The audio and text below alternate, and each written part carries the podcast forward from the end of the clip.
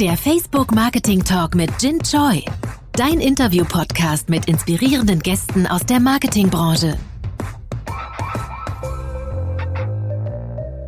Hallo und herzlich willkommen zu der Facebook Marketing Talk. Mein Name ist Jin Choi und ich verantworte im deutschsprachigen Raum die Partnerschaften im Handel, Entertainment, Medien, Technologien der, der Telco-Industrie und dem Energiewesen. Und heute zu Gast ist ein sehr guter alter Freund von mir, Jörg Hoppe.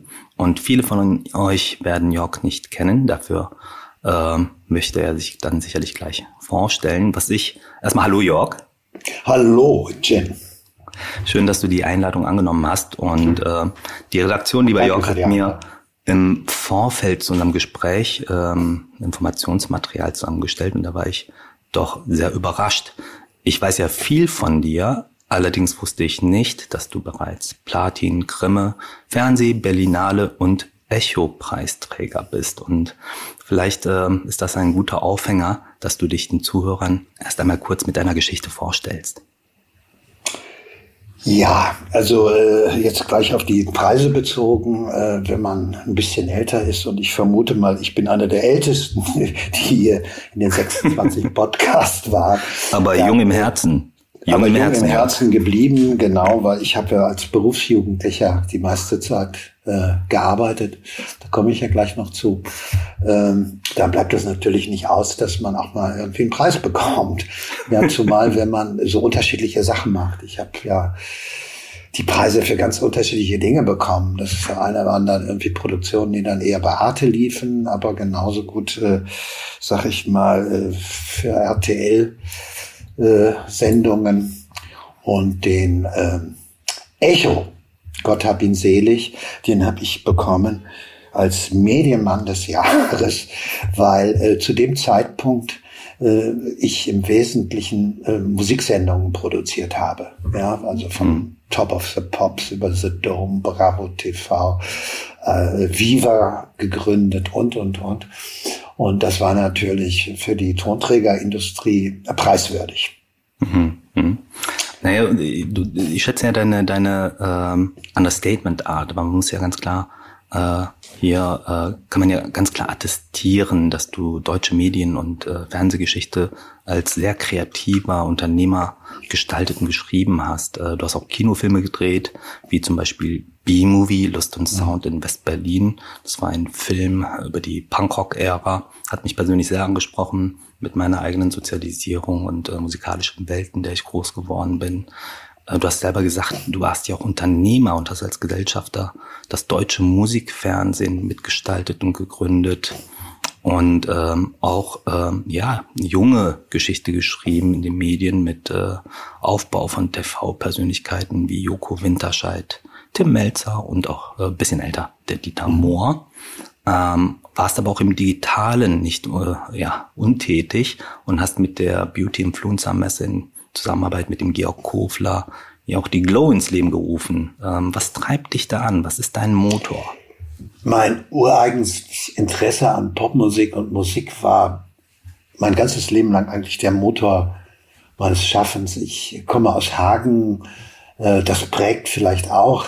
Das war in den 80ern ein, ein Melting Pot äh, für unheimlich viele äh, Bands, die es in der Stadt gab zur Hochzeit über 20 Bands einen Plattenvertrag und man muss wissen, die Stadt, die hat 180.000 Einwohner und das hatte eine Menge damit zu tun mit dem ganzen Umfeld. Da gab es eine Nena, da gab es einen Hartwig Masuch, der heute CEO bei der BMG ist und äh, äh, wir haben dann so ein bisschen Liverpool da gespielt in Hagen, aber für mich fiel es dann, äh, fing eigentlich alles viel, viel früher an. Äh, ich habe auf der Schule, da war ich 14, habe ich jeden Freitag habe ich Stimmzettel verteilt und in der Klasse musste jeder seine seine Charts äh, äh, tippen beziehungsweise angeben. Und dann habe ich übers Wochenende daraus eine Hitparade gebastelt, die habe ich ans schwarze Brett gehängt Und dann hat sich das immer so weiterentwickelt. Das wurde auch immer größer. Das war auch schließlich illustriert mit Bildern, die ich dann aus allen möglichen Zeitungen mir ausgeschnitten habe. Hauptsächlich englische Musikzeitungen, die ich dann von meinem Taschengeld gekauft habe. Und irgendwann habe ich dann auch angefangen, für 20 Pfennig äh, ein Tonband zu verleihen. Äh, dann bekam es einen kommerziellen Aspekt sozusagen. Und als äh, dann später die MC kam, konnte man das auch äh, auf MC sich ausleihen für einen Tag, dann für 30 Pfennig am Tag. Ja, und ähm, dann habe ich meistens äh, auch noch an irgendeiner Zeitung rumgebastelt. Ich hab, war immer bei Schülerzeitungen dabei. Später an der Hochschule habe ich eine Hochschulzeitung gegründet. Alternative Stadtzeitung gab es in Hagen. Da habe ich natürlich auch mitgemacht. Dann habe ich einen Filmclub äh, äh, gemacht, weil in Hagen nur, nur schlechte Filme im, im Kino liefen und man musste ins Programmkino nach Bochum fahren. Da habe ich gedacht, komm, machen wir in Hagen auch. Dann habe ich ein Independent-Label später gegründet, Konzerte ver, äh, veranstaltet, Plattencover und, und, und Plakate auch selbst gemacht und äh, nachher auch mit Hartwig Masuch, den hatten wir gerade schon mal, eine wöchentliche Musikzeitschrift äh, mit ins Leben gerufen. Und schließlich eine Band gemanagt und dann kam die neue deutsche Welle und ich hatte eine Badewanne voll Geld plötzlich und wusste gar nicht, wie ich das gemacht hatte. Und das war dann für mich eigentlich so ein Schlüsselerlebnis insofern, dass ich dachte, wow, man kann ja mit den Dingen, die einem richtig Spaß machen, die, die man selbst total geil findet, hm. kann man ja auch Geld verdienen. Ja, und äh, so bin ich eigentlich äh, Medienunternehmer geworden. Ich bin dann nach Berlin gegangen, habe äh, dort äh, Musikverlag gegründet und den Anfang von Techno noch mitbekommen. Westbam zum Beispiel unter Vertrag gehabt und bin so zum Fernsehen gekommen, äh, weil es damals in München die Musikbox gab. Das war hm. ist zu dem Zeitpunkt gegründet worden, das kennen viele gar nicht, als äh, MTV Europe auch in Amsterdam ein Büro aufgemacht hat. Mhm. Äh, selben Jahr äh, ist die Musikbox gegründet worden in München und dann habe ich mich da irgendwie rangepirscht und nach gewisser Zeit war ich dort der Musikchef von diesem Sender, obwohl ich vom mhm. Fernsehen überhaupt keine Ahnung hatte. Aber ich hatte immerhin Kontakte zur Tonträgerindustrie und zu vielen Bands. Die brauchten damals Videos. Die gab's ja nicht so Videoregisseure gab es eigentlich nicht, weil es keine Abspielstätten gab. Mhm. Und dann habe ich angefangen, noch nebenbei äh, Musikvideos zu produzieren. Und irgendwann habe ich das Wort Outsourcing gelernt. Das kannte ich bis dahin noch gar nicht. Da hat mir dann der Geschäftsführer von Tele 5, so hieß der Sender schließlich, nachdem Berlusconi da eingestiegen ist, hm. hat man sich irgendwo also ein bisschen schlanker aufgestellt und hat gesagt, die Musiksendung wollen wir weiter haben, aber die müssen nicht unbedingt im Haus produziert werden. Und dann hat man mir das Angebot gemacht, dass ich diese ganzen Sendungen, inklusive dem Personal, äh, mitnehmen kann sozusagen. Und dann war ich von heute auf morgen plötzlich äh, Medienunternehmer bzw. Fernsehproduzent. Äh, ja, das äh, war so der Anfang. Ja, hat dich dann ja quasi vom schwarzen Brett, und du hast ja jetzt eben hm. auch viele Stationen ausgelassen, hat dich also vom schwarzen Brett mit einem, ja, äh, Spieltrieb über Kuration von Musik über äh, die äh, Tele 5 und die Gründung des äh, ersten deutschen Musikkanals Viva hin zu Dev Medien und den Aufbau von TV-Persönlichkeiten, ich hatte das ja eben schon mhm. zu Anfang des Gesprächs gesagt, ja äh, weit gebracht. Und was glaubst du, waren die äh, Schlüsselrezepte, was waren die entscheidenden Kriterien dafür, dass du diesen Weg so erfolgreich gehen konntest? Ich glaube, ganz wichtig, das habe ich schon mal gesagt, war der, ist für mich, dass ich Dinge mache, die mich irgendwie erfüllen, die mir Spaß machen, wo ich Freude dran habe. Ich hätte zum Beispiel nicht Postbote werden können äh, und wo man dann um 16 Uhr Feierabend hat und äh, und äh, die, ich stelle mir die Arbeit irgendwo nicht so wahnsinnig erfüllend mhm. vor. Aber es mag Postboten geben, die die gehen auch in ihrem Beruf auf. Was ich sagen will, ich musste auch immer gestalten oder wollte auch immer gestalten und äh, und habe mir dann deshalb äh, habe ich wahrscheinlich bin ich wahrscheinlich da gelandet, wo, wo ich schließlich war und bin ja auch nie angestellt gewesen in meinem ganzen Leben, nicht außer in der eigenen Firma, äh, weil ich immer Arbeiten nicht begriffen habe als Geld verdienen, sondern als etwas unternehmen, etwas machen, etwas gestalten können, auch die Möglichkeit zu haben, mhm. Dinge ins Leben äh, mit, mit Leben zu erwecken, in die Welt zu setzen. Das, das war mhm. immer mein Trieb. Deswegen habe ich immer mich mit Zeitungen beschäftigt und ein Independent-Label gemacht. Äh, am Anfang, äh, äh ich wollte immer irgendwie Absender sein von, von, mhm. von allem Möglichen, was mich persönlich interessiert.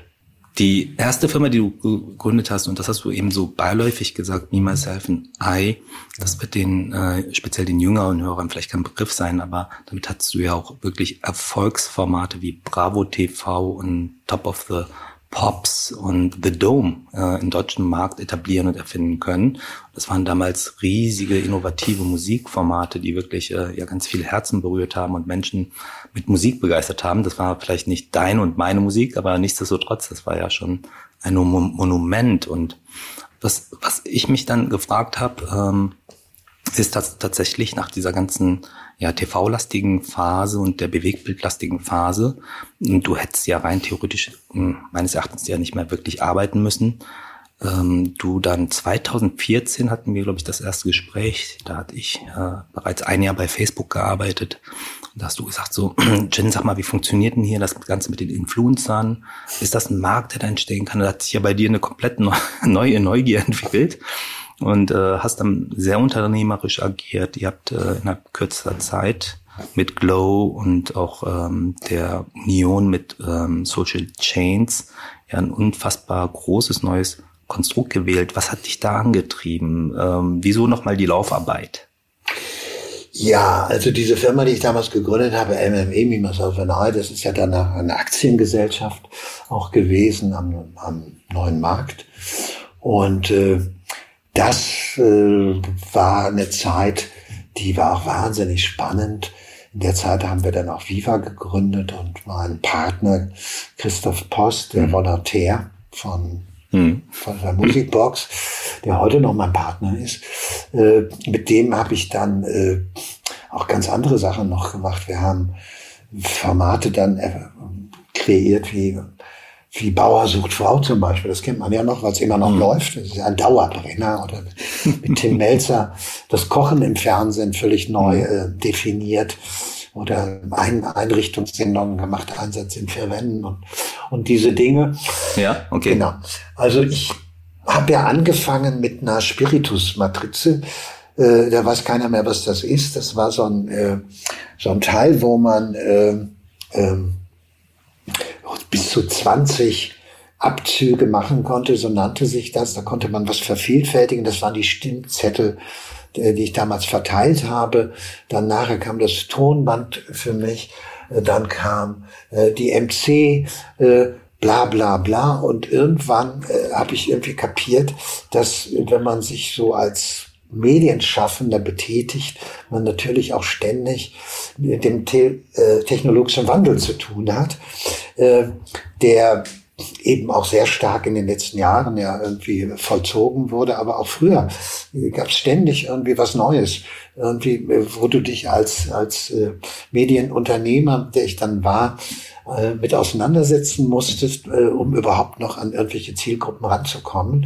Und den Weg äh, fand ich klasse, das fand ich total äh, super, dass es nicht immer same, same, same ist, sondern äh, dass es wieder völlig neue, neue bahnbrechende Innovationen gab, die Treiber waren für den, für den, für Wandel und Wachstum und, und auch für mich ja, ich bin da immer mit gewachsen und habe immer das alles sehr gerne mitgenommen, was sich da angeboten hat. Ich habe dann damals in, in der Firma auch um 2000 herum war das in der MME AG, war es dann glaube ich schon eine, eine, eine, eine Agentur gegründet, einer der allerersten, die die Webseiten gemacht haben.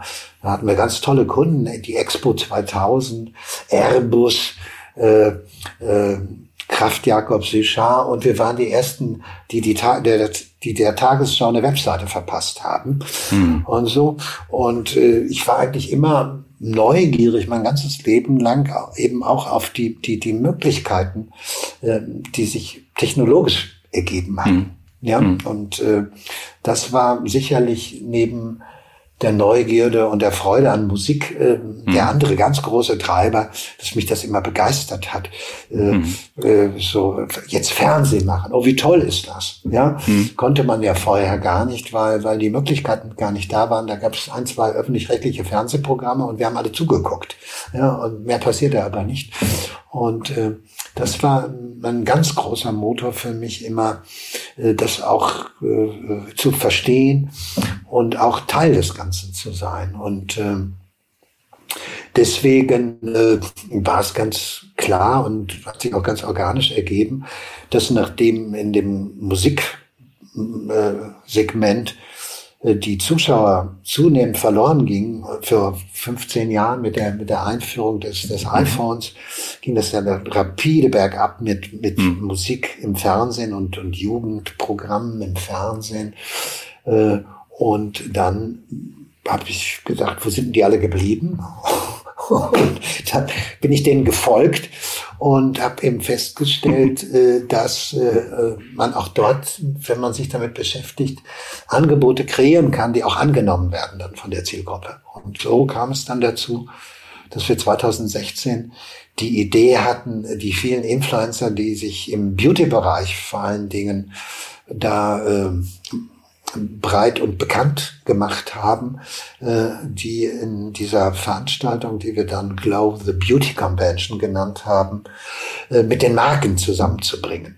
Ja, und mhm. das war vom ersten Tag an ein Mega-Erfolg.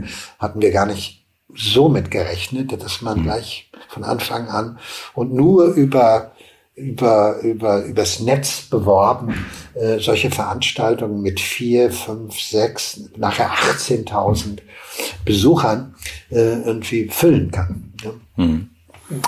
Vielen Dank, lieber Jörg, für diese Einblicke. Und ähm, jetzt haben wir schon ziemlich harten Themenwechsel, ähm, der dich natürlich persönlich sehr, sehr stark befasst hat, mich auch. Wir haben auch ein Stück Weg äh, zu diesem Thema gemeinsam gemacht. Im Oktober 2016 erhieltst du die Diagnose Krebs und äh, du warst sehr schwer krebskrank, Jörg. Wir haben in der Zeit auch viel Zeit gemeinsam verbracht, äh, uns ausgetauscht, weil mein Vater auch schon länger schwer an Krebs erkrankt ist. Und äh, hast dann natürlich eine sehr schwere Phase durchlaufen und weshalb ich das erwähne, ist halt, äh, weil du hast aus dieser ja, schwierigsten Krise deines Lebens ähm, wieder auch eine Opportunität gemacht. Und ich finde das eine unheimlich spannende Geschichte, hierüber zu reden. Du hast eine neue Plattform entwickelt, äh, eine neue Initiative, die nennt sich Yes We Cancer. Also Yes We Can, das Motto äh, gegen den Cancer gerichtet, Yes We Cancer.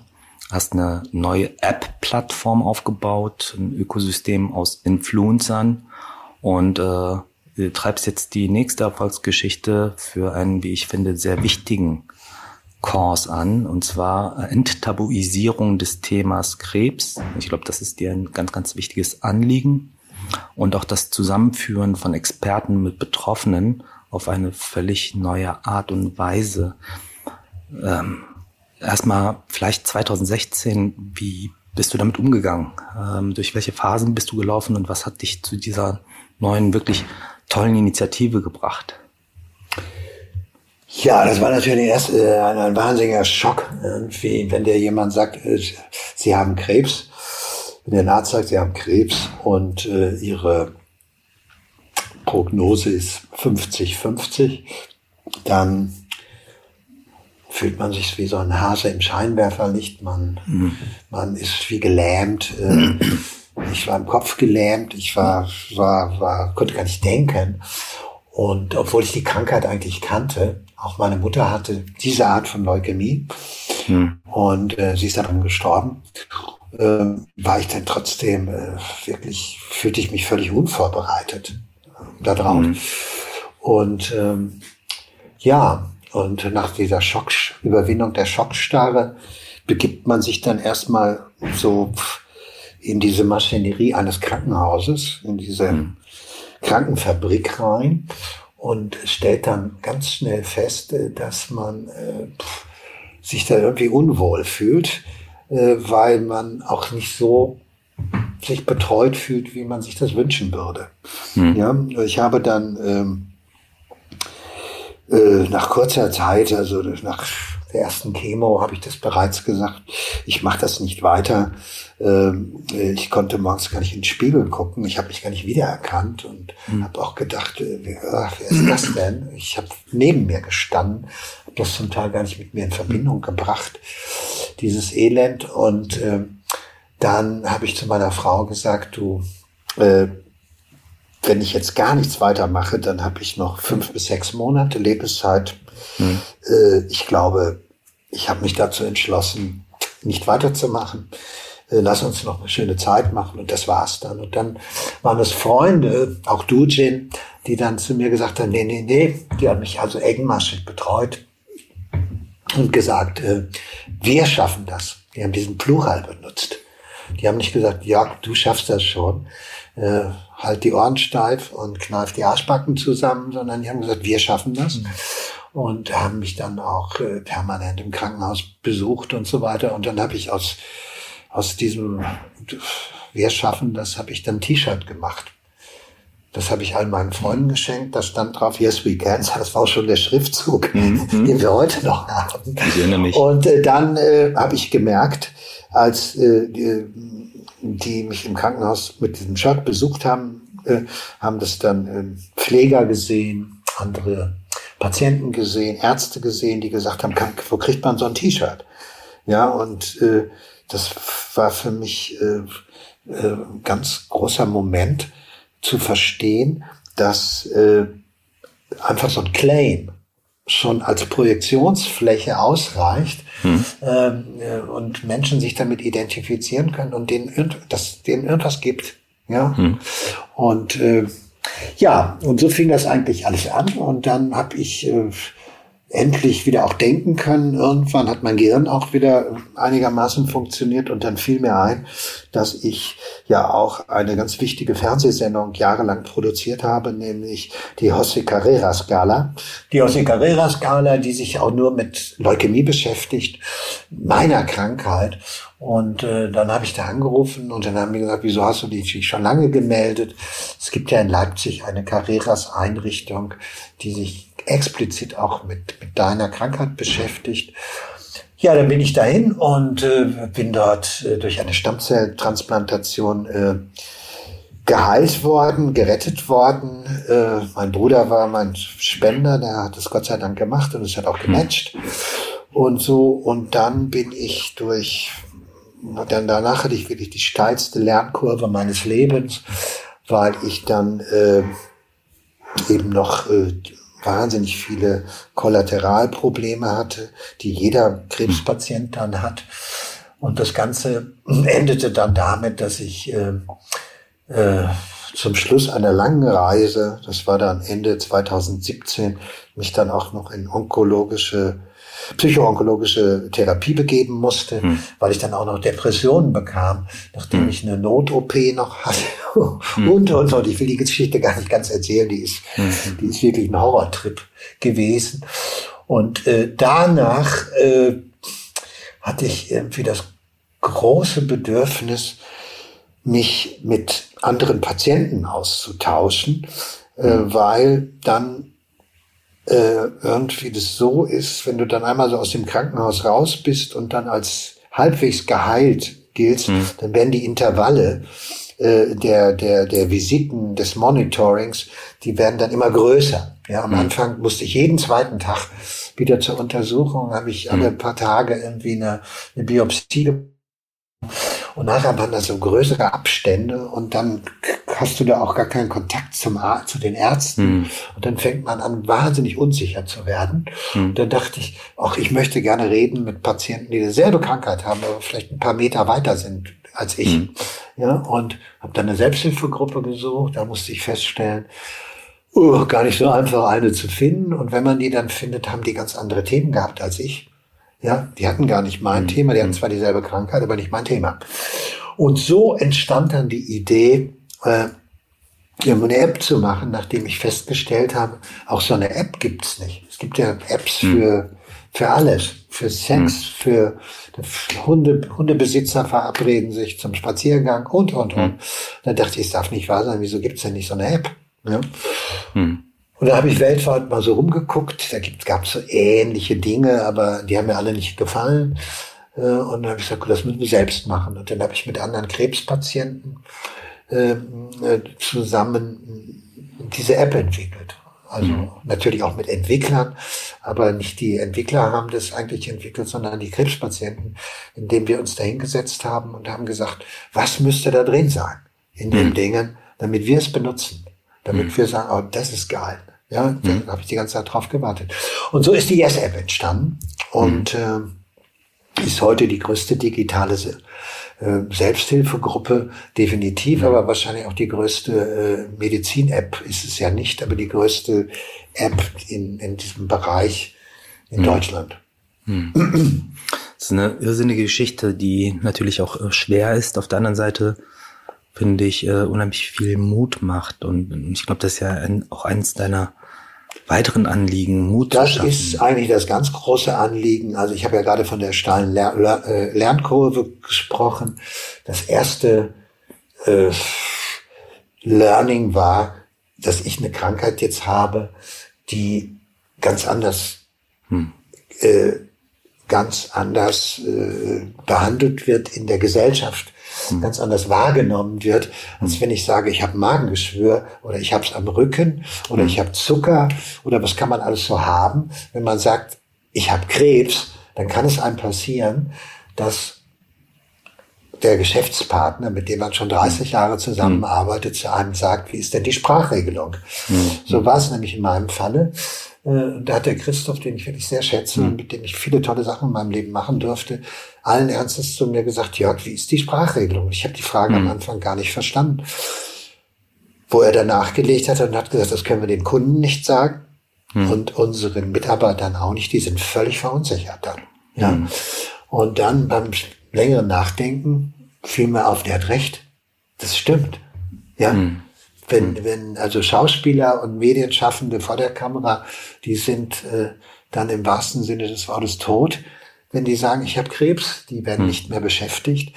Aber genauso führt es zu einer irren Verunsicherung, wenn man dieses Wort Krebs in den Mund nimmt, was so eine äh, Konnotation hat wie Tod hm. bei uns. Und das hängt damit zusammen, dass das äh, in gewisser Weise tabuisiert ist, weil man nicht Klar. darüber redet und weil man viel zu wenig darüber weiß. Weil, hm. weil Krebs ist kein Todesurteil. Krebs ist dann ein Todesurteil, wenn man nicht rechtzeitig zur Vorsorge geht oder äh, hm. oder nicht auf irgendwelche Symptome achtet und äh, hm. einen Arzt aufsucht, dann kann es in der Tat zum Todesurteil werden.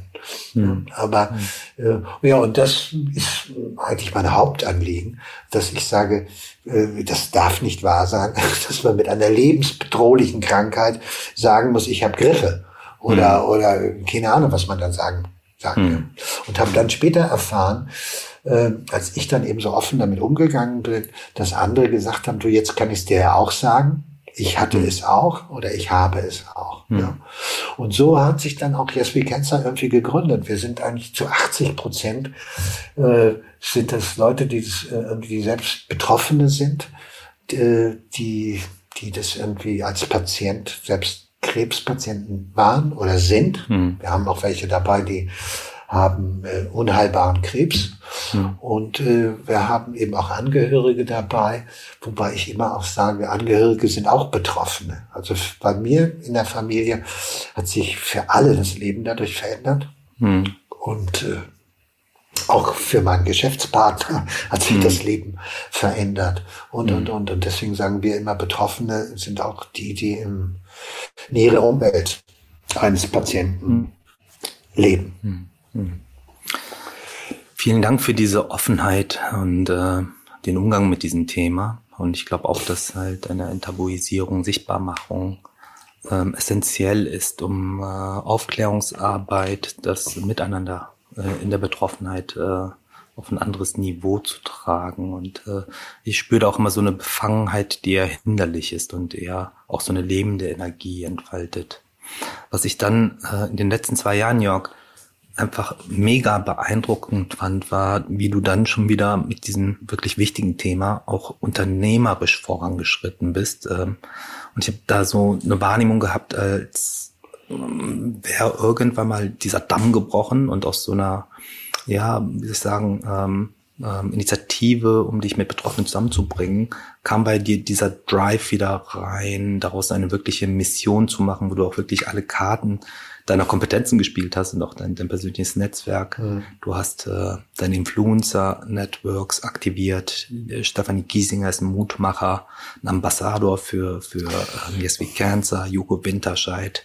Ich glaube, äh, der Herbert hat sich auch für dich ausgesprochen, mhm. Grönemeyer und ganz viele ja, persönliche Kontakte, die du aktiviert hast. Plus natürlich auch deine ganzen medialen Netzwerke ähm, in das Digitale hinein, aber auch zu den traditionellen Medien hinein haben dir geholfen und äh, zu einer Situation geführt, dass der nächste Schritt die sogenannte YesCon ist, also mhm. eine Plattform äh, hybrider Natur aufgrund des äh, äh, der Covid-Situation, wo du ja Betroffene und Experten und Fürsprecher und Mutmacher an einem Platz zusammenführen möchtest, sowohl auf digitalen Ebene damit auch wirklich jeder teilnehmen kann, auch vielleicht die Betroffenen, die nicht reisen können, plus natürlich dieser Sicherheitsgedanke.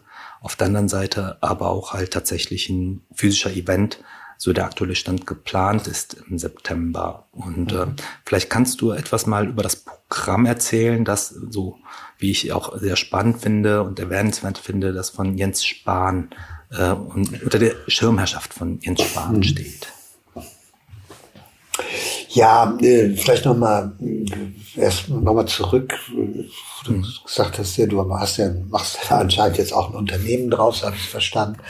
Äh, ja, das ist äh, dem geschuldet, dass das natürlich auch Geld kostet, was wir da machen. Mhm. Ich habe da privat sehr viel Geld reingesteckt. Mhm. Ich habe aber gleich von Anfang an auch äh, Zuwendungen bekommen aus allen möglichen Ecken, auch privater Natur. Du hast gerade Steffi Giesinger erwähnt, die war eine der allerersten, die einen Geldbetrag gespendet hat. Wir sind ja gemeinnützig. Mhm. Und ich hatte eine wahnsinnige Sperre von einer 21-Jährigen, einen Scheck über 50.000 Euro äh, in Empfang zu nehmen. Mhm. Und äh, ja, und äh, dann habe ich aber auch festgestellt, dass äh, so dieses Rumlaufen mit dem Klingelbeutel, sage ich immer, überhaupt mhm. nicht meiner Mentalität entspricht. Mhm. Das kann ich nicht und ich finde es auch nicht richtig, dass es so unheimlich viele NGOs gibt.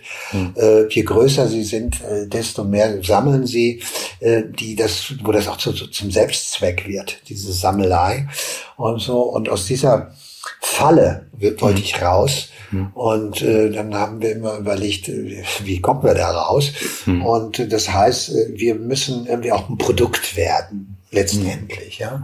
Also mhm. Äh, für die App bedeutet das, äh, die wird äh, gratis bleiben, auch noch mit mhm. vielen weiteren Features. Mhm. Man kann sich ja nicht nur Patienten miteinander mhm. connecten, sondern auch Angehörige. Mittlerweile kann man sich mit Ärzten auch connecten mhm. in der, in der App. Das soll alles gratis bleiben. Wir machen auch mhm. so ein Wiki, äh, Cancer Wiki da rein, mhm. damit endlich diese Googelei aufhört, die einen, mhm. die, die meisten Patienten auch crazy macht. Mhm. Und äh, das wird ein Freemium-Produkt, das mhm. Ganze. Da mhm. sind wir gerade bei. Das heißt, da gibt es eine Bezahlschranke, aber da musst nicht du bezahlen, sondern das zahlt deine Kasse. Äh, und dann wird es zum Medizinprodukt, weil du dann Toll. die direkte Connection hast zu deinem betreuenden Onkologen, mhm. zu deinem Arzt, der dann die Dinge, die du da jeden Tag eingibst, äh, das sind diese Daten, die jeder Krebspatient äh, sowieso äh, dokumentieren musst, äh, Temperatur, Stuhlgang, hast du deine Medikation irgendwie mhm. eingenommen, auch Bewegungstracking gehört dazu und, und, und, und, und. Und äh, die App verbindet dich dann auch mit deinem Arzt und die, ja, und das ist so ein Revenue Stream, an den wir fest glauben. Wir haben jetzt auch einen. Partner gefunden, mit denen wir diese komplizierte Technologie, das ist auch KI da hinten dran und so, äh, realisieren können. Und äh, das, diese andere Säule äh, der Finanzierung, darum geht's ja auch von uns ist eben die YesCon. Und die YesCon ist eigentlich die Glow für, für Krebspatienten, um das mal mhm. so flapsig zu sagen. Ähm, mhm. Da war eben die Idee, dass wir Influencer aus dem, aus unserem Krebssegment Patienten, die aktiv mhm. sind, die irgendwie einen Blog haben, die einen YouTube-Kanal haben, die eine große mhm. Reichweite haben, mhm. dass wir die alle einladen nach Berlin und mit Patienten, die für solche Themen empfänglich sind, irgendwie zusammenbringen und vor allen Dingen auch mit Anbietern zusammenbringen. Mhm. Und von modernen Solutions, die gibt es ja in allen möglichen Bereichen, technologischer Art, aber auch im Bereich von, von Therapien etc. pp. Das war die Idee zu dieser Veranstaltung. Die Idee hatten wir vor Corona. Mhm. Äh, dann zwischendurch sah es so aus, dass man äh, gerade mit äh, dieser Risikogruppe mhm. Krebspatienten eigentlich so eine Veranstaltung sich völlig aus dem Kopf hauen kann. Eigentlich mhm. undenkbar. Und mhm. dann haben wir gesagt, okay, wir wollen das unbedingt machen. Und gerade mhm. jetzt nach Corona mhm. ist so eine Veranstaltung noch viel, viel wichtiger, weil wir gemerkt haben, dass während Corona gerade Krebspatienten, die, wie gesagt, ja zu der Hochrisikogruppen mhm. zählen, sich dann noch niemals in Selbsthilfegruppen oder sonst wo treffen konnten. Ja, das ist ein Weil enormer Kommunikationsbedarf dann auch da war. Mhm. Das haben wir auch in der App gemerkt. Also mhm. uns hat Corona äh, geholfen, sozusagen, mhm. dass noch mehr Leute das irgendwie verstanden haben, dass das ein, ein tolles Tool ist, äh, äh, einen irgendwie zu stabilisieren, indem man da Orientierung findet, indem man da Hilfe findet. Hm. Ich würde es aber genau andersrum bezeichnen, ja. Jörg. Ich glaube, äh, ihr habt den Menschen in der Corona-Krise geholfen, zu diesem sehr speziellen Thema sehr schnell zueinander zu finden. Und mhm. Das ist eine unglaublich wichtige Sache. Wir wissen ja beide auch äh, durch die Einschätzung von Experten und durch persönliche Erfahrungen, wie wichtig das ist, diesen Mut und die Hoffnung zu haben und den Austausch zu haben. Und es gibt ausreichend Statistik, die belegt, dass Menschen, die sich isoliert und alleine fühlen mit dem Krebs, äh, dass da die Genesungs- und Heilungsraten und die Lebensaussichten halt auch ähm, schwieriger aussehen. Also von daher, ich glaube, eine ganz tolle Initiative, die ihr da habt und in jeglicher Dimension eine äh, gemeinnützige äh, Geschichte, die wirklich gesellschaftlich äh, unheimlich wichtig ist und hohen Beitrag liefert. Finde ich ganz toll. Jörg, die, du hast aber auch dann auch da wieder auf kreativspielerische Art, äh, ich glaube auch direkt eine Facebook-Gruppe äh, mhm. etabliert mhm. wo sich ausgetauscht wird. Ähm, du nutzt YouTube, äh, Instagram und ähm, zunehmend, wie ich es wahrgenommen habe, ich bin ja natürlich mhm. Mitglied in der Gruppe, mhm. äh, die Live-Funktionalitäten, um Expertengespräche und Interviews mhm. zu führen. Ähm, wie kommst du dazu? Ähm, was sind deine Inspirationsmomente? Wie willst du Yes, We Cancer und diese Aktivitäten nach vorne gerichtet ausbauen? Ja, also in erster Linie ähm, äh, sind unsere Angebote ja Angebote an aktive Patienten. Ja, also äh, sprich letztendlich wahrscheinlich auch an Jüngere, nehme ich mal an. Äh, und äh, die meisten Menschen haben ja immer noch diese große Ehrfurcht vor Ärzten. Das ist immer noch so der Gott in Weiß. Ja, der wird schon wissen, was er da macht. Äh, ich sage, das weiß er nicht. Das sind Handwerker wie alle anderen auch. Da gibt's gute Handwerker, schlechte Handwerker, welche, die einen schlechten Tag haben. Und äh, das ist bei Ärzten auch so. Äh, der eine, der macht einen guten Job, der andere macht einen schlechten Job. Äh, und äh, diese Krankheit ist aber auch dermaßen äh, äh, differenziert zu betrachten, äh, dass ich auch Ärzten zum Teil gar keinen Vorwurf mache, dass sie da irgendwie zum Teil auch nur einen Tunnelblick haben und gewisse Dinge gar nicht kennen oder erkennen wollen. Manchmal auch ein ganzheitlicher Ansatz fehlt. Das hat äh, eine Zeit lang gedauert, bis die App äh, überhaupt in einem Zustand war, dass wir meinten, oh, das kann man jetzt großartig bewerben oder so. Wir waren da am Anfang immer noch so ganz vorsichtig, weil wir noch zig Bugs drin hatten und gewisse Funktionalitäten noch nicht rund waren. Äh, und deswegen haben wir uns das auch gegönnt, äh, so, so ein so ein Soft, so ein Soft Lounge, sag ich mal, zu machen. Mhm. Jetzt funktioniert die App, die hat wahnsinnig tolle Features, die auch funktionieren.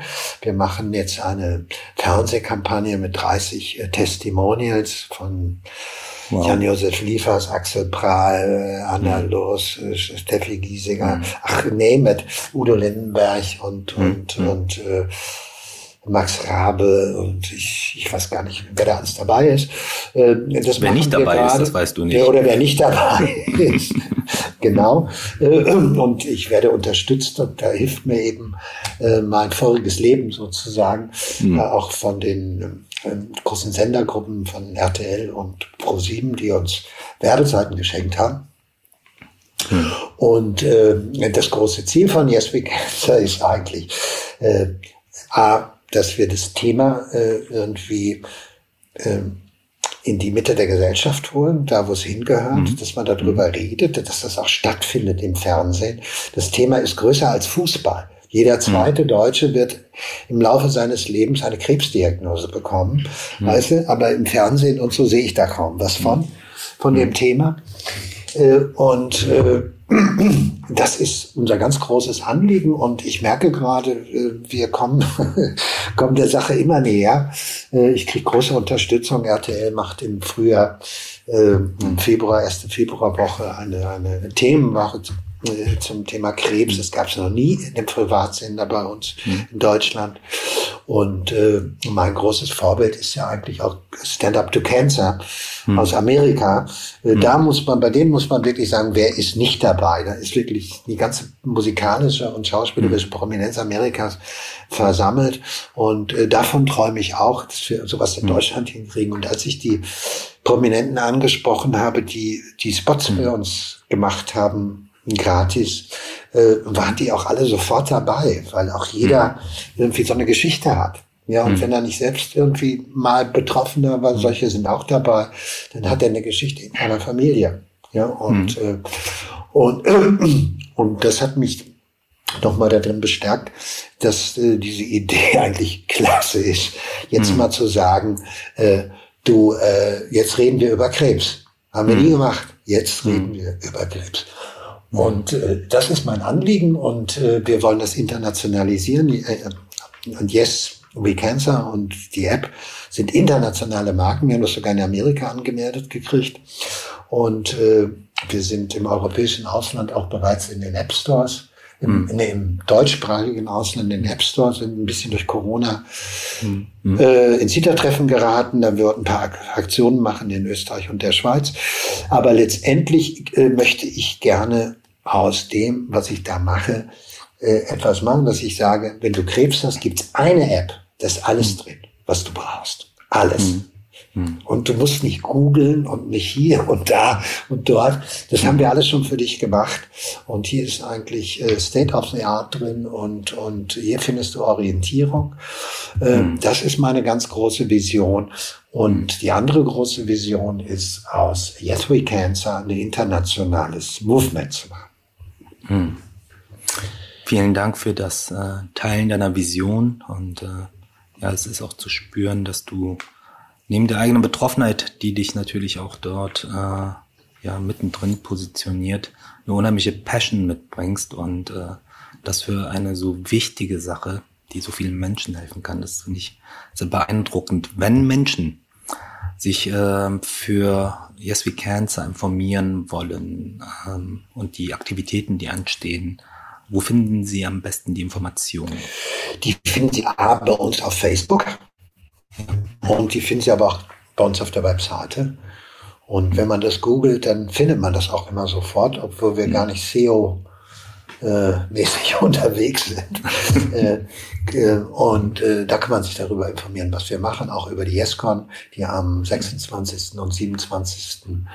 stattfindet und gratis ist und kann man sich akkreditieren. Und äh, tolle Panels. Gibt es 22 Panels, wir haben 100 äh, Speaker da. Äh, hm geht auch um so Zukunftsfragen. Da kommt auch Matthias Hawks, der hm. äh, darüber redet, wie Corona das Gesundheitswesen und besonders äh, äh, äh die, die äh, wie das, das auch für Krebspatienten alles jetzt hm. verändert hat und so. Hm.